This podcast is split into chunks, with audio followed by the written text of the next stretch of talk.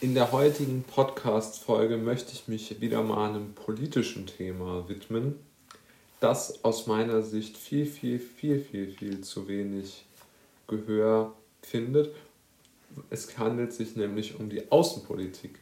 Ich habe mir die beiden Triels mal angeschaut. Ich weiß nicht, ob das der Plural von Triell ist, habe ihn jetzt aber mal so verwendet. Worum es mir eigentlich geht, also abgesehen von der deutschen Grammatik, ist, dass ähm, in diesen beiden äh, äh TV-Auftritten der, der drei Kanzlerkandidaten es keine einzige oder keinen großen Themenschwerpunkt Außenpolitik gab. Und das zeigt aus meiner Sicht schon ganz klar auf, wohin wir uns bewegen politisch. Ja? Also wir bewegen uns in eine politische Phase hinein, in der Deutschland scheinbar nach aktuellem Stand der Dinge keinerlei außenpolitischer Interessen und auch Ambitionen mehr vertritt. Nun gut, kann man jetzt akzeptieren und sagen, naja, dann machen wir das halt auch nicht mehr. Aber man kann natürlich auch sagen, ich versuche einmal eine andere Perspektive einzunehmen. Und da ich ein sehr politischer Mensch bin, war mir natürlich letzteres, also das Einnehmen einer anderen Perspektive, sprich der Perspektive eines Menschen, der sich eine starke deutsche Außenpolitik wünscht, viel, viel ähm, sympathischer. Deshalb habe ich mal meine Gedanken zum Thema Russland äh, hier in diesem Podcast präsentiert, um einfach einmal Aufschluss darüber zu geben, welche Probleme in Russland äh, wirklich äh, da sind und Russland trotz seiner immer weniger werdenden Kraft und wirtschaftlicher Bewandtnis und auch militärischer ist Russland immer noch ein, ein ganz wichtiger Partner oder auch Gegner im außenpolitischen Tête-à-Tête und insbesondere ja auch in Bezug auf unsere Geschichte, auf die deutsche Geschichte, sollten wir ja doch rein aus, ja, einfach aus, aufgrund, glaube ich, der geschichtlichen Ereignisse immer ein Auge auf Russland haben und deshalb habe ich mich jetzt mal mit Russland beschäftigt und möchte jetzt in diesem Podcast einmal die aus meiner Sicht wichtigsten wirtschaftlichen Eckpunkte und auch Kritikpunkte an Russland festhalten, damit dort die Zuhörer ein äh, besseres Bild haben. Also, aus meiner Sicht ähm, gibt es in Russland genau äh, drei große Probleme, warum die russische Wirtschaft nicht läuft. Ja? Nämlich ungefähr die Hälfte aller offiziell beschäftigten Russen arbeitet beim Staat. Also eine unglaublich hohe Staatsquote. Nun gut, jetzt könnte man sagen, naja, so eine Sache. Aber man muss ja noch sagen, jeder kennt die großen russischen Unternehmen, Gazprom und etc die sind ja wirklich auch staatlich. Das heißt, es, es gibt keine genaue Zahl darüber, wie, wie viele Beschäftigte wirklich in Russland ähm, bei staatsabhängigen Unternehmen noch arbeiten. Vermutlich aus dem Grund, weil die nicht zugeben, dass es staatsabhängige Unternehmen sind. Aber ja, also die Staatsquote ist enorm. Ja, so.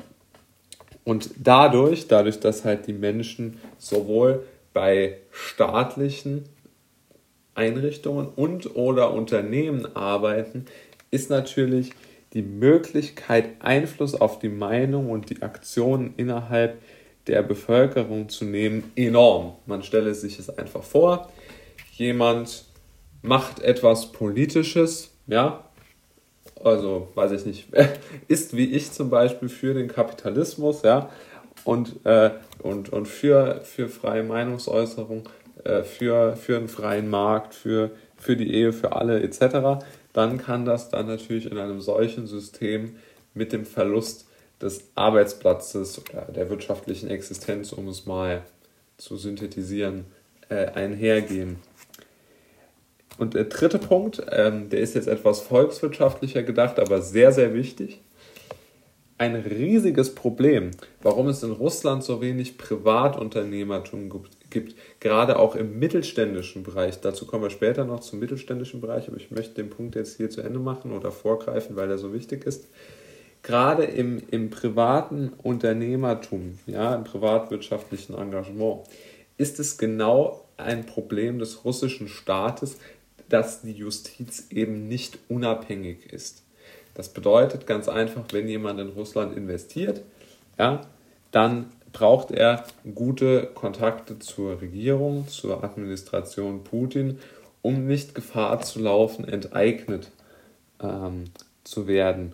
Und genau das ist das Problem, dass ähm, in Russland einfach die äh, es rein auf dem Papier schon, kann man darüber diskutieren, auf jeden Fall schon marktwirtschaftlicher zugeht als unter, weiß ich nicht, Boris Jelzin.